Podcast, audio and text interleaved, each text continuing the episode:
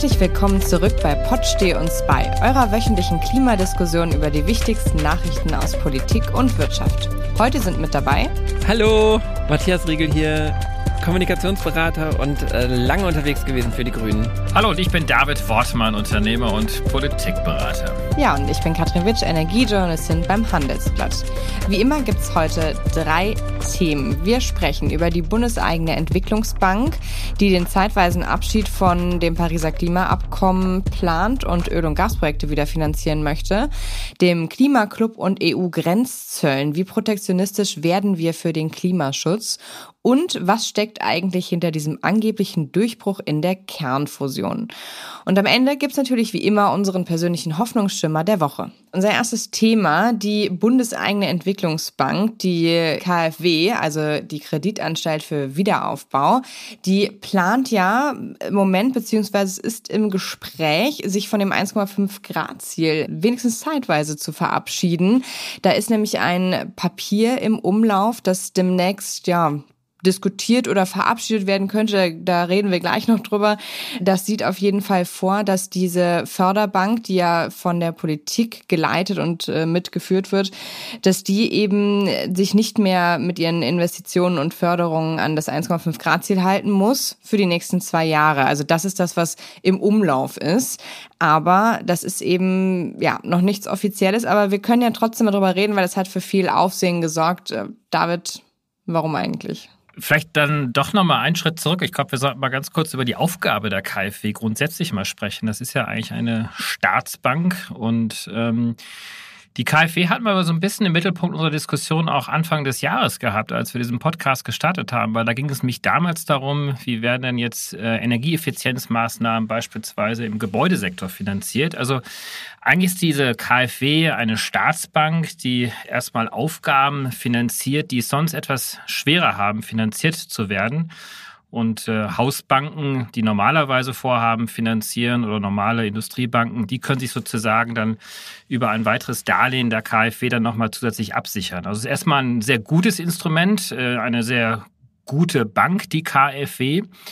Also vielleicht muss man noch mal ganz kurz zur Einordnung äh, dazu sagen, dass die KfW sich entlang sogenannter Sektorleitlinien äh, Prinzipfinanzierungen gibt. Und ähm, in der Vergangenheit war das so, dass im Stromsektor sich die KfW bereits sich an das 1,5 Grad Ziel orientiert hat.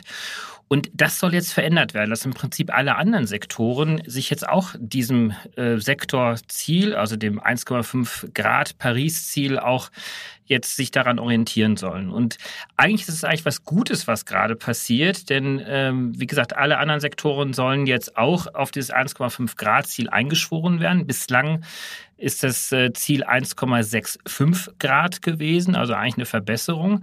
Jetzt ist natürlich die große Frage, was passiert mit dem Öl- und Gassektor? Das ist auch ein Sektor, der ähm, in der Vergangenheit auch immer wieder finanziert worden ist. Und das Ganze bekommt natürlich insofern die Brisanz, als dass die Bundesregierung bekanntlicherweise ja jetzt aufgrund der aktuellen äh, Gaskrise äh, gesagt hat, äh, dass LNG-Terminals gebaut werden soll, dass Gas auch beispielsweise im Senegal erschlossen werden soll. Das kann natürlich nur passieren, wenn diese Projekte auch irgendwie finanziert werden. So und die Lage soll es die KfW versetzt werden.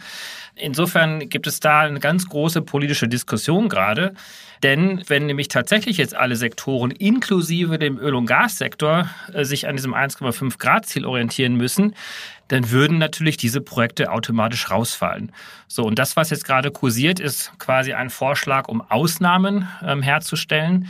Eigentlich ist es eine Lex Senegal, also um diese Projekte auch tatsächlich zu ermöglichen. Da muss ich jetzt aber mal kurz reingrätschen, weil so wie ich das jetzt verstanden habe und man muss dazu sagen, es ist wirklich nur ein ganz grober Entwurf. Äh, so wie ich das jetzt verstanden habe, sollte doch aber die Förderung im Moment da gar nicht mit inbegriffen sein bei diesen Ausnahmen von internationalen Öl- und Gasprojekten zum Beispiel.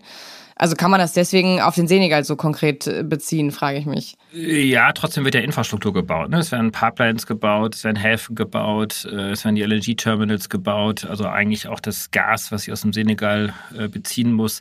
Es gibt eigentlich zwei Wege, diese Ausnahmen zu gewähren einmal temporäre Ausnahmen, die ganz klar so einen, so einen Ausnahmetatbestand definieren. Und das ist jetzt der Vorschlag, dass bis 2024 es diese temporären Ausnahmen geben soll. Warum 2024? Weil nicht früher diese Anlagen fertig gebaut werden können. Oder es gibt sogenannte Zuweisungsgeschäfte. Das heißt, da kann schlussendlich die Bundesregierung die ähm, KfW einfach äh, zuweisen oder beauftragen, entlang dieser politischen Bestimmung dann doch gewisse Projekte zu finanzieren. Ich habe vorhin noch mal mit Katharina Beck telefoniert. Die ist, äh, sitzt tatsächlich im Aufsichtsrat der KfW. Sie ist ja die finanzpolitische Sprecherin der Grünen in der Bundestagsfraktion. Und äh, morgen tritt ja der Aufsichtsrat zusammen und da werden sicherlich noch mal einige Fragen auch gestellt werden in diese Richtung. Ja, ich, ich hoffe das, ehrlich gesagt. Also ich habe natürlich, also ich habe auch meine äh, Leute angerufen, das war erstmal nervöse Zuckungen, hatte ich das, hatte ich eher so auf dem, auf der anderen Seite das Gefühl, weil das ähm, vielleicht sogar die Dimension nicht unbedingt immer bewusst ist. Ich finde das ganz passend, ich mag ein Beispiel bringen weil wir ähm, das zwar diese Woche nicht als Thema haben, aber ich finde, das passt hier ganz gut rein, weil wir so viele über die Diskussion über die Klimakleber gerade, also die Aktivisten auf den Straßen äh, lesen und über deren Radikalität uns äh, auseinandersetzen. Und ich habe noch mal einen ganz passenden Satz gefunden, ähm, ich sage nachher von wem, aber ich zitiere, die wirklich gefährlichen Radikalen sind die Länder, die die Produktion fossiler Brennstoffe steigern oder fördern. Und weiter. Investitionen in neue Infrastrukturen für fossile Brennstoffe sind moralischer und wirtschaftlicher Wahnsinn. Das hat nicht irgendwer gesagt, sondern Antonio Guterres, also der Generalsekretär der Vereinten Nationen. Und wenn man sich diesen Wahnsinn jetzt anschaut und das kombiniert mit dem, ich gucke ja immer aus der Kommunikationsbrille da drauf, mit dem Versprechen der KfW, die dann nämlich sagt, wir sind die Bank aus Verantwortung, dann sollte man sich vielleicht fragen, Verantwortung für was und Verantwortung für wen eigentlich? Und ich finde das sehr schwierig, dass dann so ein Sektorenziel, wie du gerade schon sagst, eigentlich geht es um die Verbesserung. Es ist aber, glaube ich, ein bisschen falsch formuliert, weil ähm, die Grünen würden natürlich nicht sagen, wir wollen jetzt alles da rein, also wir wollen Gas und wir wollen, was weiß ich nicht, sonstiges noch gefördert wissen, aber ich würde es gar nicht äh, Lex Senegal nennen, ich würde es wahrscheinlich eher sozusagen LNG-Terminals nennen. Da haben sie halt das Problem, die haben sie jetzt gebaut, wir kennen alle, wir müssen die Diskussion hier nicht nochmal neu aufrollen, sondern irgendwoher muss es kommen. Und es muss auch irgendwie finanziert werden, ne? Das hast du auch gerade gesagt, David. Und deswegen diese Wege oder dieser Weg über die KfW wäre ein möglicher.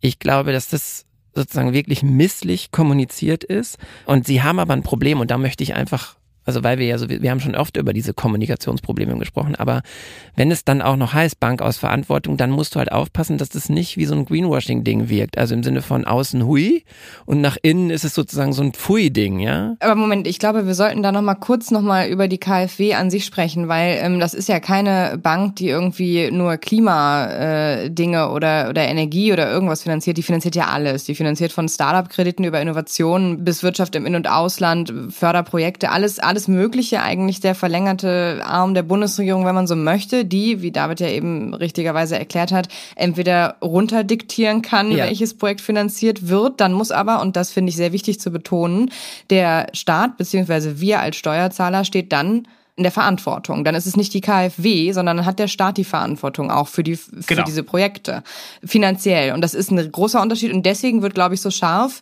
über diese eventuelle Ausnahme diskutiert, oder David? Das sind genau diese beiden Ebenen, die wir zum Bist auseinanderhalten müssen. Denn die eine Ebene ist, dass die Richtlinien angepasst werden. Und das ist erstmal eine gute Nachricht, denn Aktuell sind diese Sektorlinien immer noch an einem 1,65 Grad ausgerichtet. Das soll jetzt nachgeschärft werden. Also im Prinzip alle Sektoren sollen jetzt auf das 1,5 Grad Ziel eingeschworen werden. So, äh, Öl und Gas war bislang komplett ausgenommen. Das heißt, jetzt ist es eigentlich ganz gut. Äh, also natürlich wäre es viel besser, wenn Öl und Gas gar nicht mehr finanziert werden würde. Aber immerhin soll jetzt im Rahmen dieser Sektorleitlinien auch Öl- und Gasgeschäfte auf dieses 1,5 Grad Ziel eingeschworen werden. So. Also das ist erstmal Teil der guten Nachricht. So, jetzt kommt die zweite Ebene.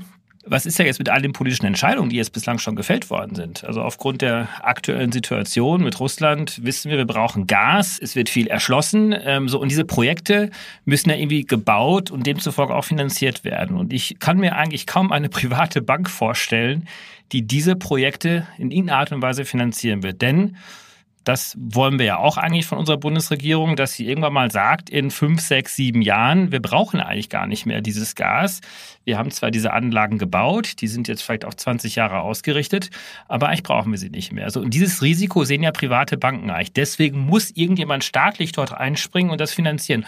Und das macht dann eben die KfW. So, und daran entzündet sich natürlich jetzt die Kritik, weil dann gesagt wird, ja, aber das kann ja nicht sein, dass ihr auf der einen Seite eine verantwortungsvolle Bank seid.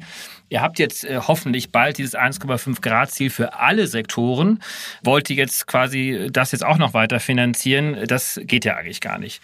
So, und ich glaube, das sind so die verschiedenen Ebenen. Dass das eigentlich etwas Gutes ist, das liest man ja nur, wenn man sich mehr damit beschäftigt hat, wie du gerade, oder wenn man jetzt zum Beispiel so einen Podcast hört wie hier, aber das machen ja nicht alle. Und ich glaube, da finde ich es so schwer, dass es quasi sich nicht nach außen kommuniziert, was sozusagen da, wie schwierig es ist, dort eigentlich wirklich den Weg zu finden. Und zum Beispiel diese Finanzierungsfrage mit der privaten Bank, wir haben es gerade, auch diese News kam heute, HSBC, die sagen, wir investieren nicht mehr in ähm, sozusagen fossile Brennstoffe oder in, wir werden nicht mehr solche Förderungen unterschreiben. Genau. Das ist natürlich auch erstmal ähm, auch ein kommunikativer Move. Irgendjemand muss es aber finanzieren. Das ist das, was ich vorhin sagte. Und darin gilt es aber dann sozusagen einen Weg zu finden, die Leute auch mitzunehmen. Im ersten Moment war ich auch erschrocken, weil es klang wie die Verwässerung. Versteht ihr, was ich meine? Ja, es wurde ja auch so ein bisschen geframed, weil die DUH sich da auch sehr stark und prominent äh, zu Wort gemeldet hat. Die Deutsche Umwelthilfe meinst du wohl? Die Deutsche Umwelthilfe, Hilfe, richtig. Die hat sich zu Wort gemeldet ähm, und hat das natürlich auch gleich kritisiert. Und ich glaube, in der Sache sind wir uns ja alle einig. Ja? Also wir dürfen und sollten nicht in neue fossile Kraftwerke in Infrastruktur äh, hinein investieren.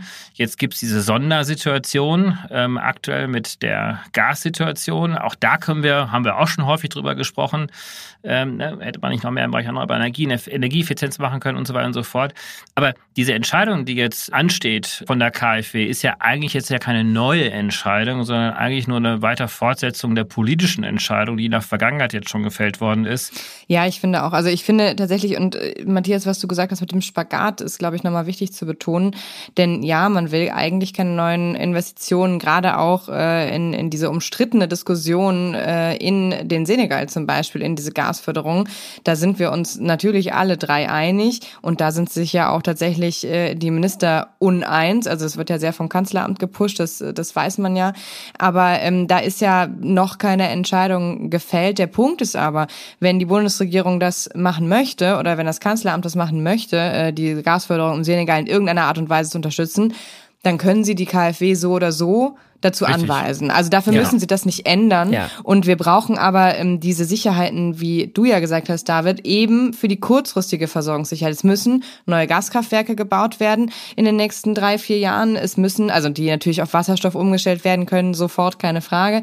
Aber es, äh, es müssen auch diese LNG-Terminals, die Leitungen mussten, müssen irgendwie finanziert werden zu viel, zu wenig, darüber haben wir schon viel gesprochen, aber genau, das Geld muss irgendwo herkommen und ich glaube, ähm, wenn es Sicherheit braucht für Investitionen, dann für diese kurzfristigen. Katrin, lass mich mal nochmal zurückkommen auf diesen Spagat, weil der Vorwurf von der Klimabewegung ist natürlich, dass man quasi sich erstmal für zwei Jahre von dem 1,5 Grad Ziel sozusagen verabschiedet. Und das tut dann auch noch die bundesregierungseigene Bank, also sprich die Ampel verabschiedet sich. Das ist die zugespitzte Variante. Ich weiß, woher das kommt. Wir haben das dieses Jahr schon erlebt mit Taxonomieentscheidungen, ihr wisst es alle noch. Dann ist auf einmal Gas und Atom irgendwie nachhaltig und jetzt denkt man, oh Gott, jetzt kommen die Sektorenziele und auf einmal die doch eigentlich für uns so wichtige, tolle Bank aus Verantwortung, die macht jetzt auch noch beschmutzige Geschäfte, obwohl sie das vielleicht sowieso schon gemacht hat, wie auch immer. Das kann man aber so aus meiner Sicht nicht stehen lassen, aus den benannten Gründen, eben weil es so wichtig ist, dass es diese Infrastruktur für den kurzen, also für diese Kurzfristigkeit braucht. Sogar, David, da würde ich sogar ähm, sagen, ja, du hast recht mit dieser Rechnung, die da noch kommt.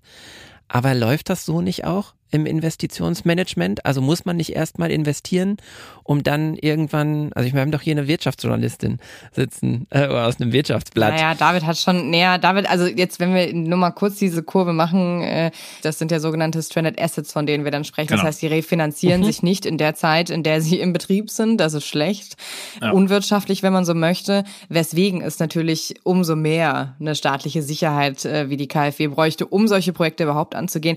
Aber beim Gas Gasnetz ist ja tatsächlich auch viel, viel Diskussion drin und ob es da wirklich neue Leitungen braucht, das sei mal dahingestellt. Mhm. Ich glaube, das können wir hier jetzt an der Stelle auch nicht ähm, ausdiskutieren. Ich glaube, wichtig ist wahrscheinlich nochmal zu erwähnen, dass äh, natürlich jetzt dieser Push für die Ausnahmen vor allen Dingen aus dem Bundeskanzleramt kommt. Äh, der Verwaltungsrat wird am Donnerstag, also am Tag der Veröffentlichung unseres Podcasts, tagen. Ähm, und dann werden sicherlich noch einige Fragen gestellt werden. Das ist ja ein sehr buntes Gremium von Bundesregierungen. Ähm, da sitzen aber auch NGO-Vertreter mit drin, Industrievertreter mit drin, also Verbandsvertreter insbesondere auch. Ja, sitzen auch Vertreter aus den Ländern, also jetzt Daniel Bayas Richtig, zum Beispiel, also genau. Finanzminister aus genau. Baden-Württemberg oder so mit drin. Ich glaube, wahrscheinlich werden sie es einfach vertagen. Also die Entscheidung für dieses eine Sektorenziel.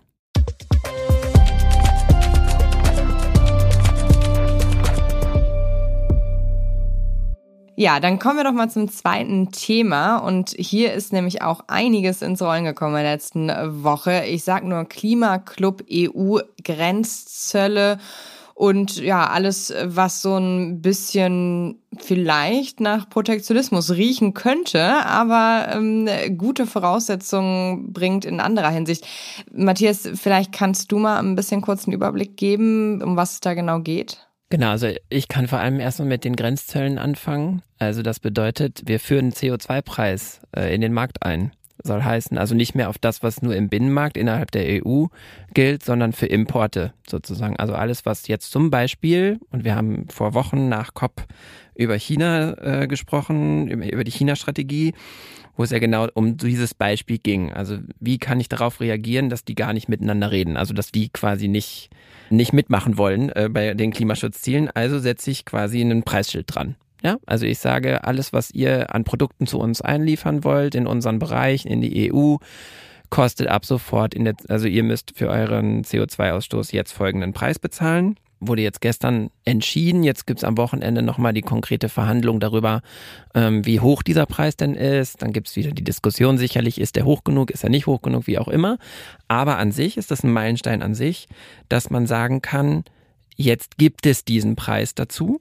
Wir kennen das ja nur aus Duty Free, wo es quasi, also wo, wo, wo man das quasi nicht äh, durch den Zoll, äh, also wo es quasi zollfrei wäre. Und jetzt musst du es aber dir andersrum vorstellen. Alles, was hier reinkommt, braucht jetzt sozusagen diese Finanzierung. Genau. Und das ist eigentlich, ich glaube, du hast es ja auch gerade schon gesagt, eigentlich ein, ein sehr guter Schritt, weil es so ein bisschen dieses Dilemma auflöst, dass irgendwo anders quasi klimaschädlich und billiger produziert wird, aber der europäischen Industrie immer höhere Auflagen gegeben werden, eben klimafreundlich zu produzieren, was es dann auch teurer macht aber damit dann natürlich auch diese Wettbewerbsungleichheit in diesen Markt hineinbringt. Und äh, weil wir doch noch in einem freien Markt sind, können dann natürlich europäische Konsumenten dann immer auf das günstige Produkt zurückgreifen, was dann eben klimaschädlicher produziert worden ist und durch diese ja, durch diesen Grenzmechanismus äh, wird das dann in Zukunft dann ausgeglichen werden können. Und damit haben wir dann einen Wettbewerbsvorteil für grüne Produktion in Europa auf der einen Seite, aber auf der anderen Seite möglicherweise auch ein Anreiz, dass Länder, die gerne nach Europa exportieren, dann auch anfangen, grün zu produzieren. Ja, ich glaube auch. Also das Thema ist ja, ähm, ja sehr stark diskutiert worden und lange auch diskutiert worden und es ist ja auch noch nicht eingeführt. Ich glaube, ne, es ist ja erst in ein paar Jahren dann wirklich soweit. Sie ja. wollen erstmal Testläufe machen ab nächstem Jahr. Genau die Höhe, Matthias, du sagst noch unklar. Und ähm, die Frage natürlich auch, ähm, ja, wie viel das am Ende wirklich bringt. Ich glaube, das hängt dann wieder von der Höhe ab. Stellt euch vor, wir würden das nicht machen. Also ich glaube nochmal mit wirklich mit Blick, mich erinnert das sehr stark an diese China-Strategie zu sagen, okay, wie kriege ich die an den Tisch? Wenn die das nicht, also wer nicht hören will, also wenn man nicht miteinander redet, wie zum Beispiel auf der COP und da nicht zu Ergebnissen kommt, dann muss ich halt sozusagen irgendwo den Gürtel strammer ziehen und das kann ich halt anscheinend über den Markt, das kann ich über Preise. Und jetzt müssen sie es ausprobieren. Und ich finde, das ist sozusagen ein notwendiger Schritt, der helfen kann. Ja, ich glaube auch, das ist auf jeden Fall ein sinnvoller Schritt, aber ich denke, man muss irgendwie sehen, worauf es dann am Ende hinausläuft. Aber es fiel ja jetzt auch schon das Wort Protektionismus in dem Kontext tatsächlich in der Debatte auch häufiger.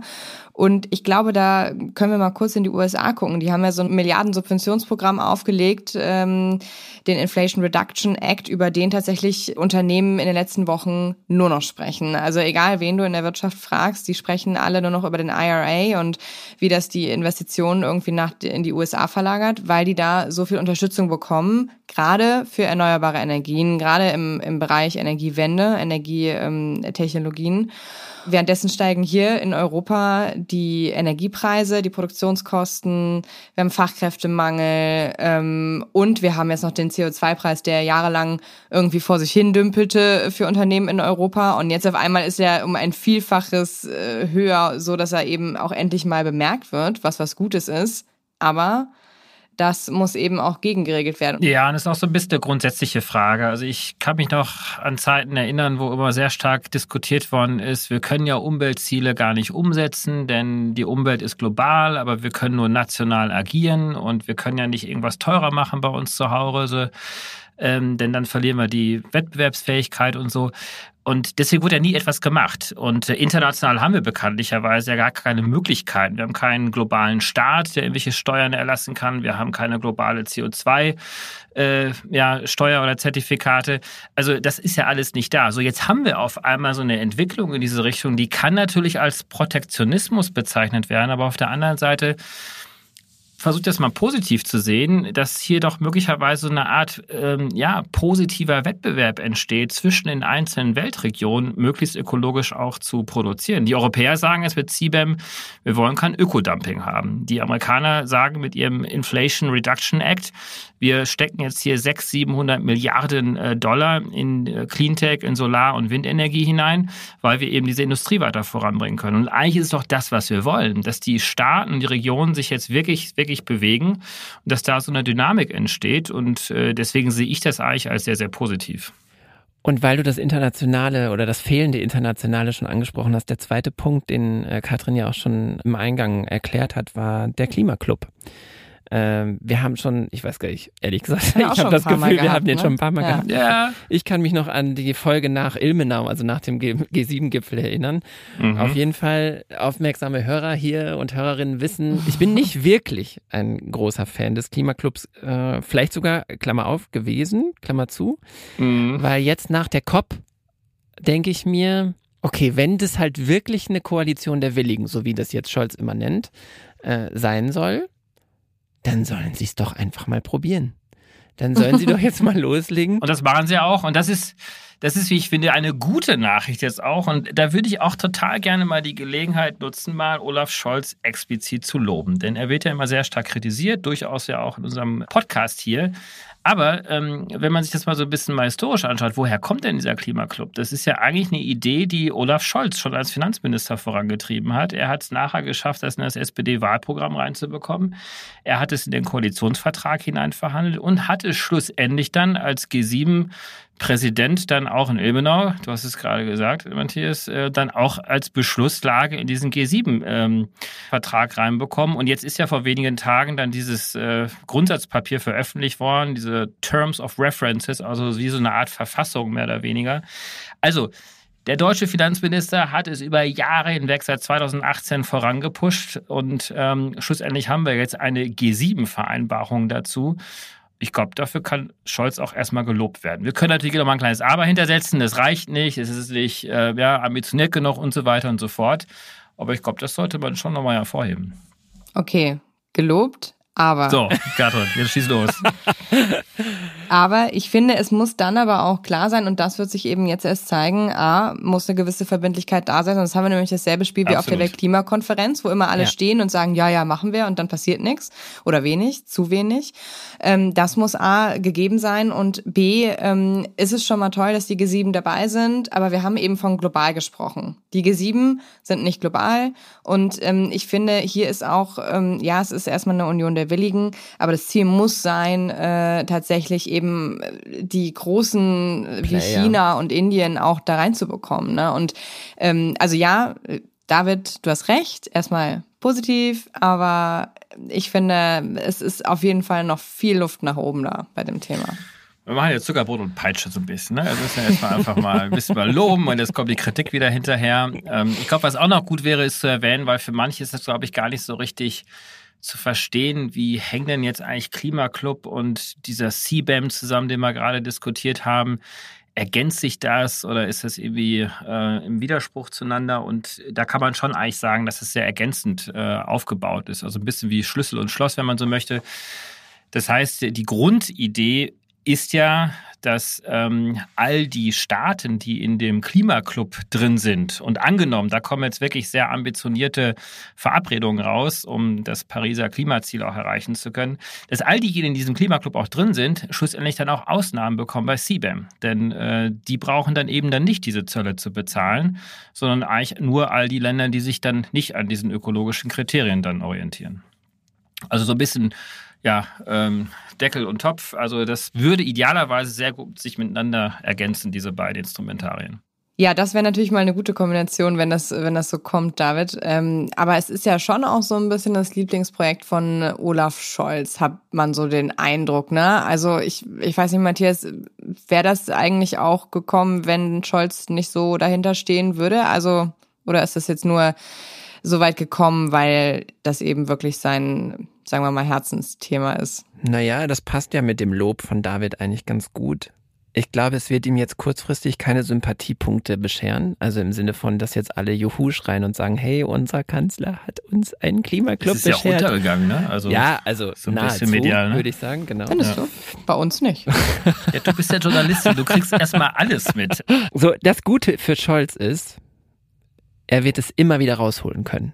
Also gerade in der Auseinandersetzung mit Grüns, gerade in der Auseinandersetzung mit zukünftigen Wahlkämpfen, er wird immer derjenige sein, der sagen kann, das ist meine Idee, ich spreche darüber seit 2017, seit 2018, wie auch immer.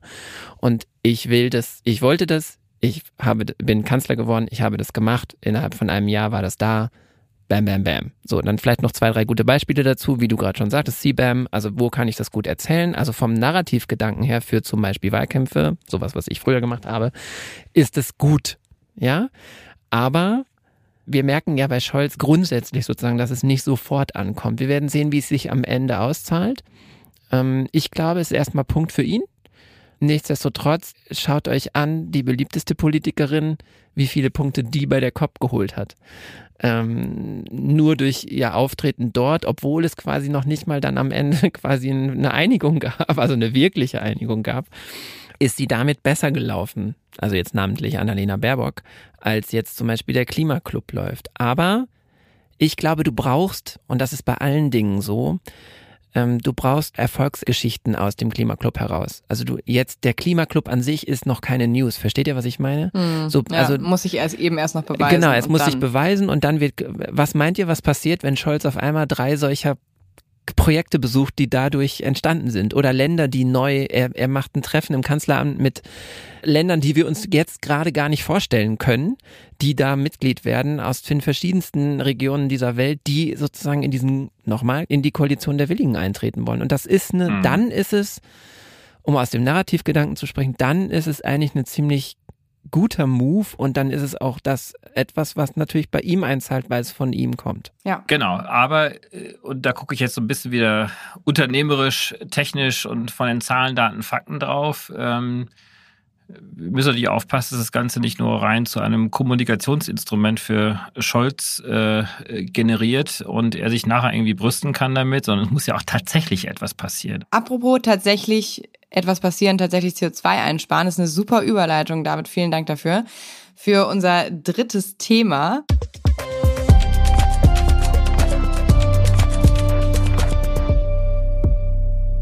Dass es nämlich in dieser Woche eine ganz große Nachricht gab zum Thema Kernfusion. Ich weiß gar nicht, ähm, David Matthias, ob euch das was sagt, aber es hat eine riesen Fangemeinde. Wer, ähm, wer von euch hat sich schon mal damit beschäftigt? Der Hintergrund ist ja, dass in den USA äh, angeblich ein großer Durchbruch verzeichnet worden ist im Bereich der Kernfusion und äh, wahrscheinlich wurden da viele gute PR-Agenturen im Hintergrund beauftragt, dass diese News auch weltweit gut weitergetragen wird.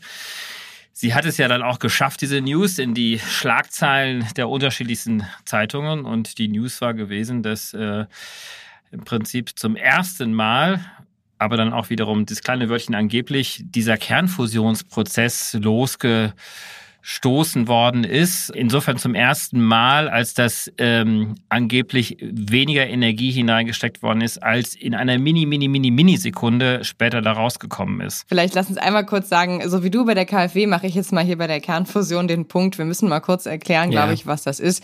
Die meisten kennen ja nur Atomkraft und das ist ja die Kern Spaltung, genau.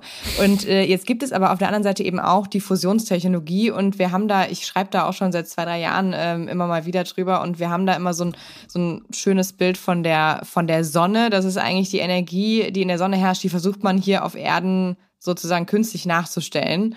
Und ähm, das ist eben leider aus ganz, ganz vielen Gründen sehr kompliziert und gar nicht so einfach. Und ich damit würde dir ein bisschen widersprechen wollen, dass es nicht nur ähm, PR war, sondern dass das tatsächlich für die Kernfusion schon ein Fortschritt ist. Also einen, den es in den letzten Jahren, zehn Jahren, wenn man so will, eigentlich nicht gab. Also es ist schon schon ja, etwas. ja, das äh, ne, absolut. Aber was ich mit PR meinte, ist, ist zumindest ist, äh, sehr gut drüber gesprochen worden und alle haben davon mitbekommen. Ja. Also genau, ja. Also es ist halt eine, eine wirklich große Euphorie für dieses Thema da. Ne? Also es ist die Faszination, ähm, weil man, ja, ich will es nicht Perpetuum mobile nennen, weil das gibt's nicht, aber ähm, es ist schon so ein bisschen die eierlegende Wollmilchsau, ne? sagt man ja auch manchmal. Ähm, die Kernfusion, es hat eigentlich so gut wie kaum äh, CO2-Ausstoß. Es ist kaum radioaktiv, aber nicht ganz frei von Radioaktivität, der, der Müll, der da entsteht. Äh, also es gibt auch hier Problematiken, aber es ist gar nichts im Vergleich mit der Atomkraft, die wir bislang kennen. Und natürlich ist es ähm, ja unerschöpfliche Energie, die man daraus ziehen kann. Es ist im Grunde genommen ein Traum. Ja, das ist der Traum. Ja, genau. Das ist, das ist der Traum, genau. Ja. ja. Das ist der Traum und jetzt Träume werden ja nicht nur kurzfristig geträumt, sondern auch langfristig geträumt. Und da muss man ja schon auch ehrlicherweise auch dazu sagen, wo ist denn dieser Stand? Ich habe ja gerade auf dieses Wörtchen angeblich äh, auch abgestellt und äh, in der Tat war das so und das ist wirklich auch ein technischer Erfolg, dass dieser Laserstrahl, um jetzt auch nicht zu sehr ins Detail gehen zu müssen, dieser Laserstrahl, der quasi auf diese beiden ähm, Atom- oder Wasserstoffkerne gerichtet ist, um sie quasi in einen Pellet zu vereinen, dass da dieser Laserstrahl zum ersten Mal ein bisschen weniger Energie aber auch noch unglaublich viel Energie reingesteckt hat, als dann tatsächlich Energie auch rauskam. Jetzt ist dieses äh, angeblich natürlich deswegen berechtigt, weil natürlich auch äh, die ganze Produktion von diesen ähm, Anlagen unglaublich viel Energie kostet. Im Prinzip diese ganzheitliche Betrachtung äh, würde am Ende des Tages dann auch zeigen, dass es immer noch defizitär ist. Also das heißt, wir produzieren mit ganz viel Energie sehr viel weniger Energie, als was wir dort reinstecken. Und das ist deswegen dann auch diese, diese große Herausforderung, weil ähm, wir sind einfach am Anfang und das Ganze kann wirklich locker nochmal 30, 40 Jahre dauern, bis da wirklich in großen Mengen auch Energie rauskommen kann. Und das ist natürlich bekanntlich ein Zeitraum, den wir uns jetzt nicht leisten können, im Sinne von, wir warten jetzt auf die Kernfusion, mhm. um alle Klimaprobleme zu lösen, sondern nein, äh, wir haben keine Alternative. Wir müssen natürlich in die erneuerbaren Energien weiter rein investieren, weil wir können es uns nicht leisten, so lange auf die Kernfusion zu warten. Okay, David, Skeptiker, Matthias? Ja, ich mache jetzt mal hier Thomas Gottschalk. Der sagt, er hat von nichts der Ahnung. Ja, aber ähm, der macht was ganz Entscheidendes. Der moderiert so eine Sendung, die heißt Wetten das. Nein. Und mir wurde, mir wurde gesagt, dass das sozusagen an sich die Kernfusion im Grunde genommen nichts anderes ist als die größte Wette, die wir aktuell haben, was den Energiesektor anbelangt. Und ähm, ich finde das Traumbild eigentlich ziemlich gut, weil die Marktreife, wie David gerade schon sagte, ist halt so mal so in 30, 40 Jahren, also irgendwann Mitte des, des, Jahrhunderts oder später, wenn überhaupt. Und wenn man sich das jetzt aus der Sicht anguckt, dass das erstmal eine Wette ist, dann ist da was für die Szene bahnbrechendes passiert. Das für alle, die hier vor Ort dazu forschen, in Deutschland zum Beispiel, da gibt es zwei Standorte, ist es im Grunde genommen eher ein GAU oder auch für das BMBF, weil diese Lasertechnologie immer abgelehnt wurde hier. Also die machen das sozusagen eben nicht mit einem Laser. Und jetzt. Sondern mit Magneten. Äh, genau. Und jetzt äh, gibt es sozusagen wieder eine neue Diskussion. Oh, müssen wir denn nicht eigentlich umschalten auf, Laser, auf Lasertechnik etc. etc. Ähm, den ganzen Leuten ist es immer super, super wichtig, ähm, wie Katrin gerade schon sagt, das ist einfach im Grunde genommen eine saubere Technologie ist. Da wird das ausgespart mit diesem Restmüll, äh, der da noch entsteht. Nicht ganz ausgespart. Es ist weniger, aber trotzdem hast du da noch viele hundert und ich glaube sogar auch. Äh, das ne? wird ausgespart in der Diskussion. Achso, ja, ja, genau, genau. Und was passiert ist aus meiner Sicht, und ich komme wieder kommunikativ ran, im Grunde genommen wird so ein bisschen versucht, also man, ich, ehrlich gesagt, haben wir es am meisten an dem Lindner Post, also an diesem Tweet, ähm, wie wichtig diese Botschaft ist und das ist das Zeichen für Innovationsoffenheit und Technologieoffenheit und überhaupt und überhaupt. Und das könnte man auch bejahen aus einer bestimmten Perspektive. Und aus meiner Sicht warne ich, diese Kommunikationsebene aufzumachen, zu sagen, das ist ganz toll. und das ist so, es ist so nah und greifbar, weil dadurch beendest du Diskussionen. Du wirkst im Grunde genommen Klimaaktivistinnen und also wirkliche Klimakämpferinnen, die wirkst du im Grunde genommen ab. Genau, und das ist die Das Gefahr. heißt, ähm, ja. es ist an sich eine gute Nachricht, könnte man sagen. Aber es ist nicht zu Ende gedacht, wenn man es jetzt schon so hoch hypt, dass man im Grunde genommen dadurch nicht mehr da ist, dass sozusagen die, äh, uns wird die Dramatik rausgezogen, versteht ihr? Also wir sitzen hier manchmal mit Leuten, die sagen, wir haben die Klimakrise noch nicht mal verstanden. Und im nächsten Moment sprechen wir darüber, dass sozusagen die, äh, dass irgendwo ähm, die Dramatik rausgelassen wird aus dem Ballon. Dann wird es noch schwieriger. Das ist das Einzige, was ich dazu sagen möchte. Aber alles, was wir brauchen, um das darzustellen, ist, und das sage ich auch, also wirklich schreibe ich auch in jedem meiner Artikel, ist eben ganz realistisch zu schreiben, wo die Kernfusion gerade steht. Genau. Ich finde das, ähm, ja. also, also ja, Realismus. ich sehe deinen Punkt. Ja, Realismus brauchen wir in dieser Debatte, aber ich verstehe auch deinen Punkt, Matthias, und der ist auch total richtig. Ähm, ich finde es aber tatsächlich schade, dass man das so einfangen muss. Mm. Muss man mm. ja, weil der Hype so groß ist. Aber ich finde es schade, weil eigentlich ist es natürlich eine wahnsinnig spannende Theorie ja, und was, was also was ist die Wissenschaft, wenn sie nicht Theorien erforscht? Ne? Also das ist, ich mache jetzt bald auch einen Artikel über die weltraumbasierte Solarenergie. Mhm. Ich meine, das ist das ist wirklich total abgespaced. Also jetzt mit dem wahrsten Sinne des Wortes ist wirklich geisteskrank. Ja, total. Aber trotzdem, also da kommt noch echt mal ein großes Aber rein. Wir haben echt ein, ein sehr kurzfristiges Problem. Und dieses kurzfristige Problem heißt einfach Klimakrise. Und kurzfristig heißt jetzt nicht irgendwie in 100 Jahren muss irgendwas da sein. Das sind alles spannende Dinge, die man irgendwie vielleicht nachverfolgen kann. Ähm, aber wir brauchen ja jetzt die Lösung. Und ich glaube, die Gefahr ist ja, und so habe ich dich jetzt gerade verstanden, Matthias, auch, ist, dass indem jetzt solche Hoffnungsschimmer quasi jetzt kommuniziert werden, dass alle auf einmal dann sagen, so, jetzt äh, lehne ich mich zurück, da ist jetzt die Supertechnologie, die kommt jetzt bald um die Ecke und dann sind eigentlich alle Probleme gelöst. Und ich glaube, das ist dann das Risiko, was ja dann da ist, was ja kommunikativ entsteht, dass eben dann der Druck aus dem Kessel rausgenommen wird und dass eben nicht das, was wir eigentlich jetzt aktuell brauchen für die nächsten 20, 30 Jahre, nämlich die erneuerbaren Energien, dann möglicherweise auch wieder dann auch dann Nachteile bekommen. Ich will auch mal, auch, wir haben ja auch Kernfusion in Europa. Ne? Wir haben ja diesen sogenannten äh, Forschungsreaktor ITER. Das ist ein riesen... also den gibt's noch nicht, ne? Ja, aber das muss man zum Realismus, Katrin. Du hast ja gerade Realismus angesprochen auch, ne? Ja, ich mein, es steht ja auch in... Ich hab's dir selber geschrieben, ja. So, ist ja Wahnsinn, oder? Ich meine, die wollten 2000 schon äh, irgendwie ihre ersten Fusionsmechanismen da haben und die erste Fusion wird jetzt nach unglaublich vielen Verschiebungen wahrscheinlich erst 2036 stattfinden, wo wenige hundert Megawatt entstehen. Ja, aber David, die haben noch nicht mal die haben noch nicht mal eine Millisekunde mehr Energie Richtig, als sie verbrauchen. Ja, genau. Ja. Und die haben schon über 30 Milliarden Euro äh, verplempert und äh, ich glaube, jetzt wird gar nicht mehr über die Kosten gesprochen. Also äh, ich glaube, das ist ja so ein bisschen das, was Matthias, glaube ich, auch meint, ne? dass man da jetzt aufpassen ja, muss. Ja, ich wollte ja nur ein ne? bisschen Grundbegeisterung für die Wissenschaft noch erhalten. Ja, als ich das erste Mal von Kernfusion gehört habe, ich fand es total spannend, weil das so dieses, kennt ihr diese Filme, wo immer so jemand mit einem Koffer äh, so irgendeine so Batterie, die unendliche Energie verspricht, abhaut und dann müssen äh, ganz viele wunderschöne Hollywood-Menschen diesen Koffer retten. Und Genau ja. das ist es ja sozusagen vom Narrativ und das ist erstmal sexy und das ist erstmal total toll. Ja, aber es bleibt ein Narrativ, höchstwahrscheinlich. Ich habe aber heute ein sehr schönes anderes Narrativ dazu gelesen. Also, welche Welt willst du mit Energie vollpumpen, wenn diese gar nicht mehr ist, sozusagen, ja? Also, das fand ich irgendwie, das macht nochmal diese Dramatik auf, die du jetzt angesprochen hast, sozusagen. Wir haben ein akutes, kurzfristiges Problem. Das heißt, das große Versprechen, die große Wette, die Gottscheigste Theorie, die können wir nicht sofort bedienen hier. Okay, das heißt, wir, wir bleiben bleiben realistisch. Die Frage ist natürlich, was macht die Politik? Du hast eben schon erwähnt, Matthias, dass Christian Lindner natürlich ein bisschen übereuphorisch in seinem Tweet war. Gab es sonst denn noch irgendeine Konsequenz oder Reaktion in Berlin oder? Ich weiß nicht, ob du was mitbekommen hast, Matthias, aber ich fand, äh, also zum Verhältnis der, der PR-Leistungen, die dahinter stand, also A, das zu kommunizieren, ähm, war es, glaube ich, dann doch unverhältnismäßig verhalten, auch so die politische Reaktion, außer jetzt von Seiten der FDP also von Christian Lindner ähm, war, habe ich sonst insgesamt nicht so viel gehört. Ich glaube schon, dass sich auch gerade die Energiepolitiker ähm, bei den Grünen, auch bei der SPD, sich da auch schon sehr länger auch mit dem Thema beschäftigen und deswegen auch einfach Verhalten auch reagieren. Also Verhalten insofern, dass sie sagen, äh, alles schön und gut, aber das kann uns jetzt nicht helfen in den nächsten zehn Jahren, um die Klimakrise ähm, und die Klimaziele einzuhalten. Ich glaube, was mehr diskutiert wurde, war der Auftritt unserer ähm, Forschungsministerin, die sagt hier in einem TV, in einer TV-Schalte sagte, in zehn Jahren könnten solche Reaktoren hier in Deutschland in Betrieb gehen. Hat sie das, wann hat sie das denn gesagt? Gestern Abend. Echt?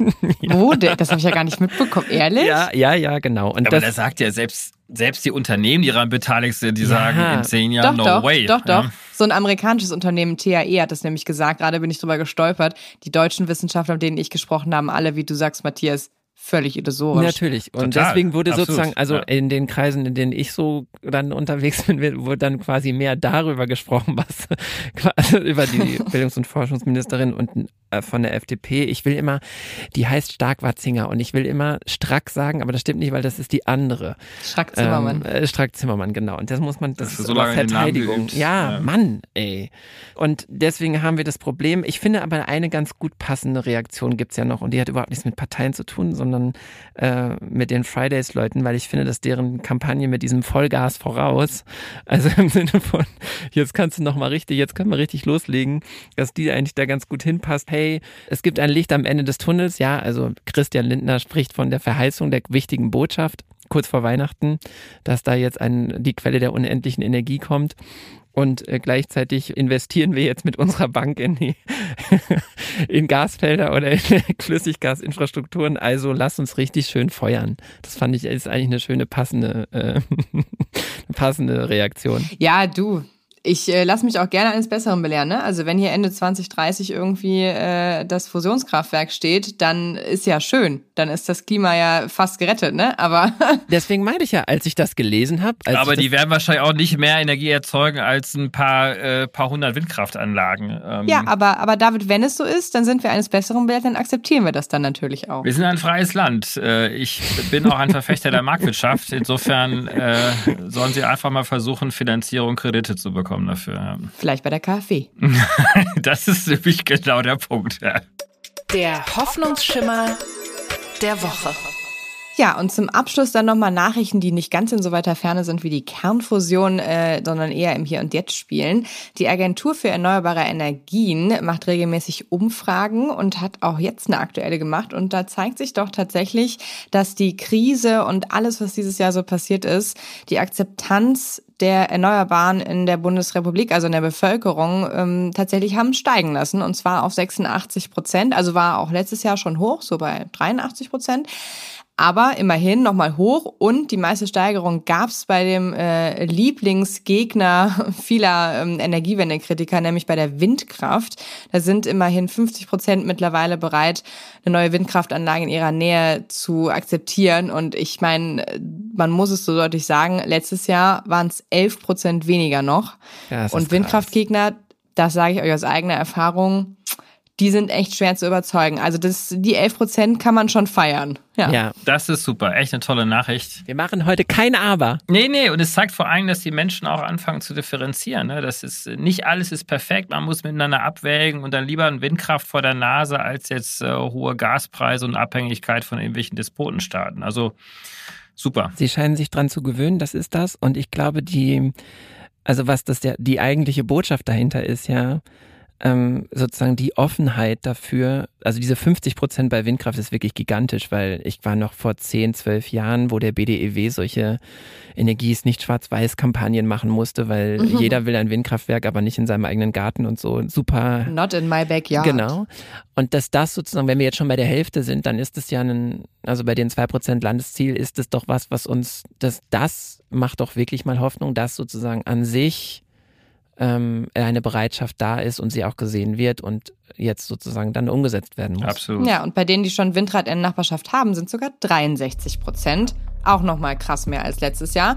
Und äh, ich finde, damit können wir mal doch äh, positiv aus dieser Folge gehen, oder? Kein Aber. Kein Aber. Dann war Genau. sie das, unsere Podsteh und Spy-Ausgabe für diese Woche. Wir hoffen, es hat euch gefallen und wir hören uns nächsten Donnerstag wieder. Tschüss. Cheerio. Ciao.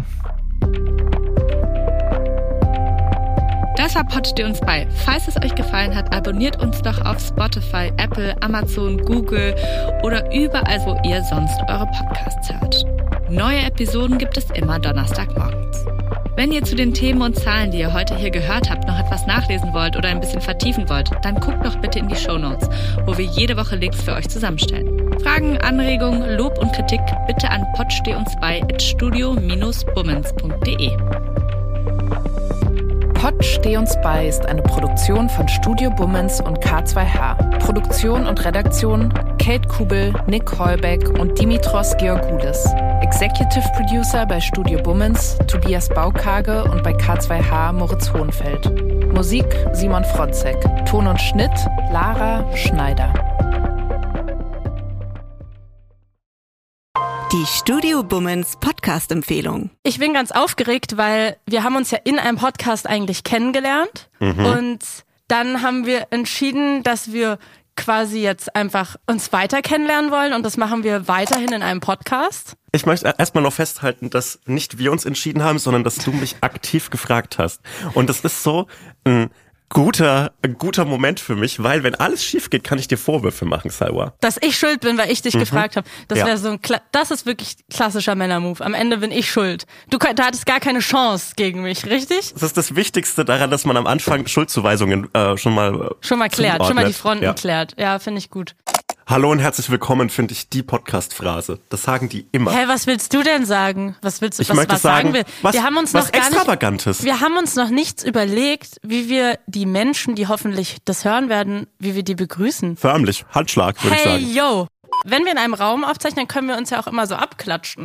Und dann ist quasi der Klatscher der Start für den Podcast. Wie findest du das? Wie fändest du, wie fändest du es, wenn man so, äh, wie so, wie so Studenten im Oh. ersten Semester so auf den Tisch klopft? Hey Leute, na? Nee, das ist komplett scheiße. Nee, das funktioniert irgendwie nicht. Kleiner Vorschlag, wie wär's mit Hallo? Hey Hotzo, ich freue mich sehr. Wir machen einen Podcast zusammen. Das Schwierige an einem Podcast ist es wie mit einem Hut, finde ich. Wenn du erst, den ersten Tag einen Hut trägst, ist es weird. Wenn du immer einen Hut trägst, ist es absolut okay. Zum Beispiel so Ray Garvey, der hat immer einen Hut auf und da wundert man sich auch nicht. Aber der erste Tag, an dem Ray Garvey einen Hut auf hatte, war weird. Ich bin dafür, dass wir in Zukunft mit Klopfen begrüßen und ab dem Moment, wo wir einen Podcast haben, auch einen Hut tragen. Es gibt, glaube ich, vier Millionen Einwohner Berlins und ich glaube, genauso viele Podcast-Ideen entstehen an jedem Tag. Ja, und einer davon sitzt hier gerade. Warte, warte, einen Satz möchte ich noch haben. Salwa, und deshalb machen wir zusammen einen Podcast. Hotzo, ich freue mich drauf. Das wird gut. Von Studio Bummens, Hotz und Tumsi. Immer samstags. Überall, wo es Podcasts gibt.